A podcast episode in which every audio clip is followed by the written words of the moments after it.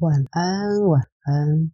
现在收听的是小周末夜，我是 Rose 卢克斯，在这里我会念片段的选读文章，当做床边故事，最后也许会再做个小小的分享，希望在这个过程中能够帮助聆听的各位顺利入睡。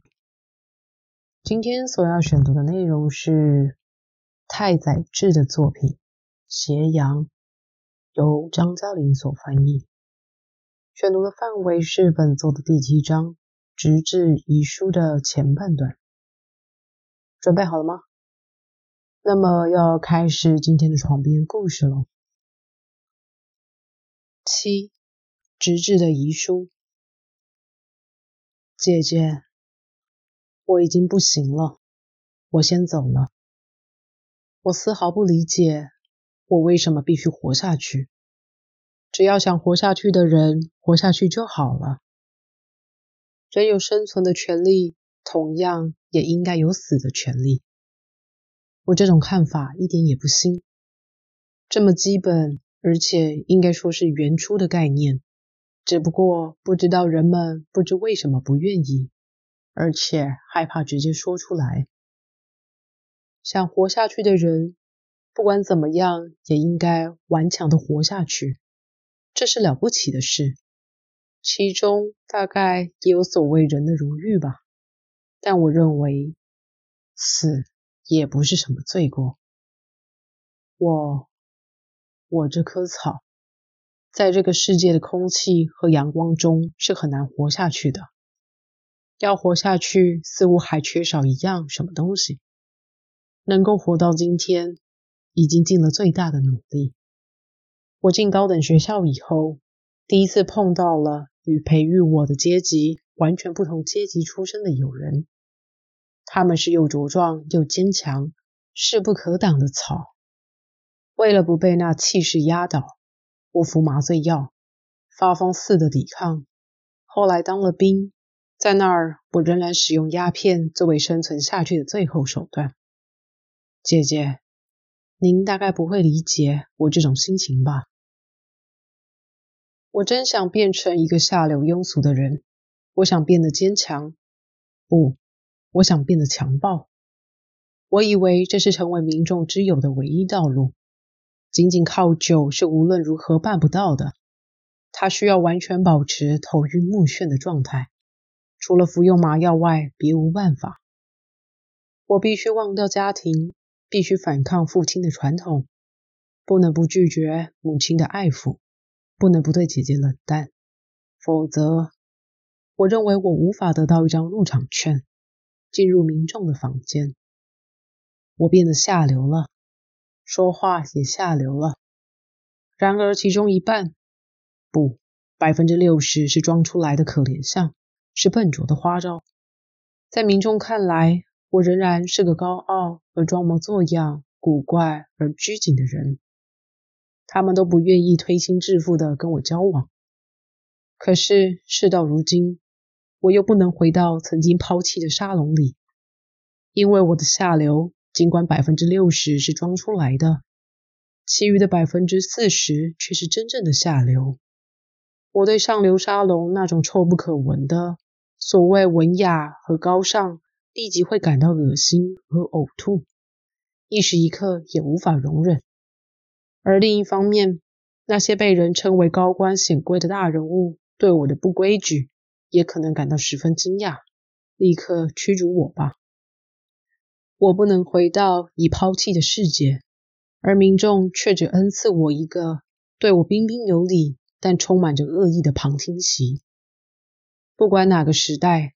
像我这种缺乏生活能力并且有缺陷的草，什么狗屁思想也没有，他的命运也许只有自然消灭。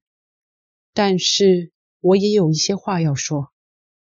我感觉到有种情况使我很难活下去。人全都是一样的，这算不算思想呢？我认为说出这句奇怪的话的人，不是宗教家，也不是哲学家和艺术家。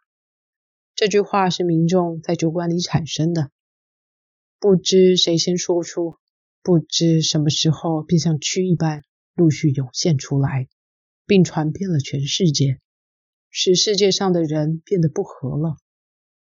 这句奇怪的话和民主主义、马克思主义全然没有关系。他一定是酒馆里丑男子骂美男子的话。那不是什么思想，而不过是焦急，是嫉妒。然而酒馆里这种嫉妒的怒骂声，却装作带点思想的意涵，在民众中传播。本来是和民主主义、马克思主义毫无关系的一句话。不知什么时候，却与这种政治思想和经济思想纠缠在一起，奇怪的造成了恶劣的状况。这种把毫无道理的信口开河偷换为思想的把戏，即便是梅菲斯特，恐怕也会感到良心不安而踌躇吧。人全都是一样的，多么悲屈的一句话呀！这是一句既瞧不起别人，也瞧不起自己。毫无自尊心而使人放弃一切努力的话，马克思主义主张劳动者的优越地位，他并不说人都是一样的之类的话；民主主义主张个人的尊严，他并不说人都是一样的之类的话。只有既管揽客的才说那样的话。嘿，不管怎样装腔作势，人不都是一样的吗？为什么要说是一样的呢？为什么不敢说是优越的呢？就是奴隶根性的报复。这句话实在猥琐又可怕，它使人相互借据，一切思想都遭到亵渎，所有努力都受到嘲笑，幸福被否定，美貌被糟蹋，名誉被玷辱。所谓世纪之不安。我认为都是由这一句奇怪的话引起的。我讨厌这句话，但也受到这句话的威胁，害怕的直打颤。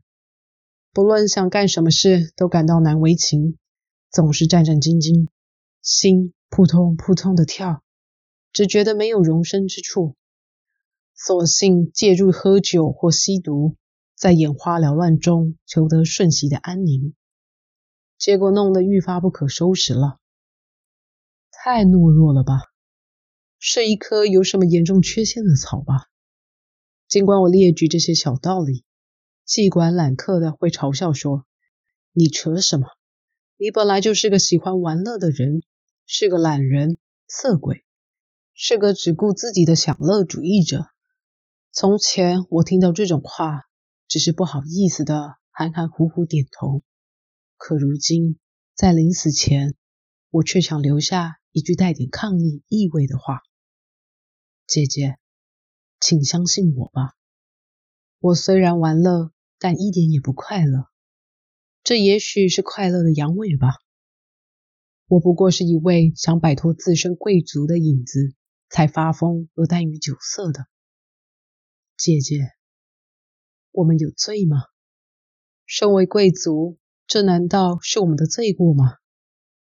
仅仅因为出生在这个家庭，我们便不得不像犹太的亲属一样，永远过着一种谢罪、惶恐而羞愧的生活。按理我早该死去，但一想到妈妈的爱，我就不能死了。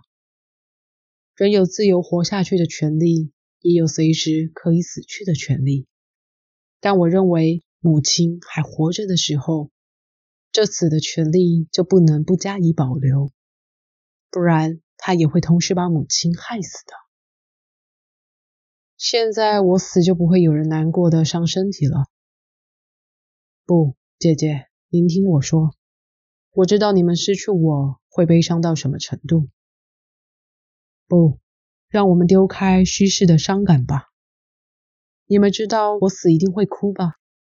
但如果为我想想，想到我活着时的痛苦，以及我从那讨厌的生命中完全解放出来的喜悦，那么我想，悲伤就会逐渐消失。对我的自杀大肆责难，说我应该活到底，但又不给我任何帮助，还得意洋洋的在口头上批评我。这样的人一定是能满不在乎的劝天皇陛下开水果店，异想天开的大人物。姐姐，我还是死了好。我没有生活能力，无力在金钱上与人竞争，连敲竹杠都不会。我和上元先生一起玩的时候，我的账总是自己付的。上元先生认为这有点贵族的傲慢气味，非常不高兴。可我并不是出于傲慢，而是怎么也不敢用上元先生工作得来的钱喝酒去玩女人。简单的说，是因为尊敬上元先生的工作。不过那也是胡扯，实际上我自己也不清楚是什么原因。我只觉得受人请客是非常可怕的，尤其是受到他人亲手付出所得的钱请客，更加令我难过和不安。因此，我只管把家里的钱和东西拿出来，这让妈妈和你伤心，而我自己也并不快乐。我之所以计划搞出版事业，完全是为了装饰门面，其实一点也不想认真去做。即使真心想做，对一个根本不敢受人请客的人来说，怎么也不会赚钱的。尽管我很愚蠢，这一点还是清楚的。姐姐，我们已经穷了。我本来想活着的时候款待别人，不料不靠别人款待便活不下去。姐姐，那么我为什么一定要活下去呢？已经没有希望了，我决定死。我有一种药可以死的不痛苦，是在当兵的时候弄到手的。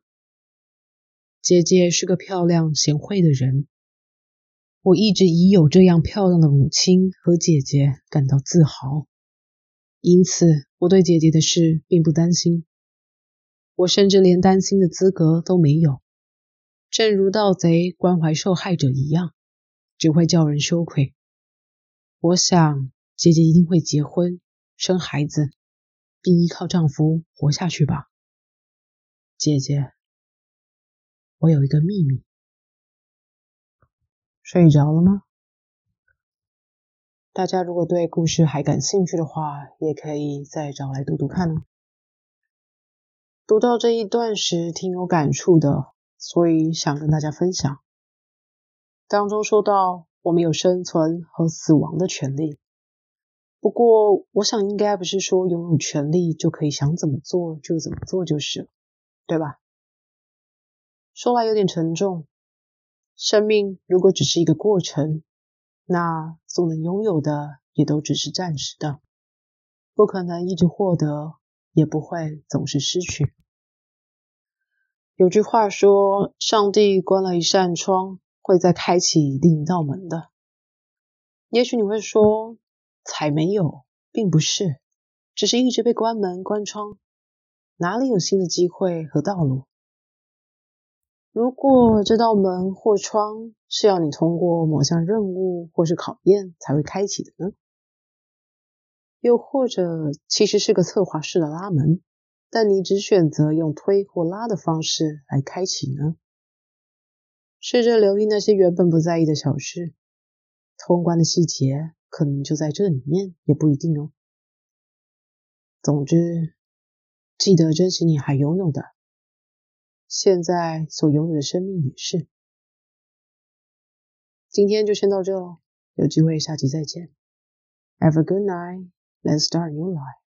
Bye.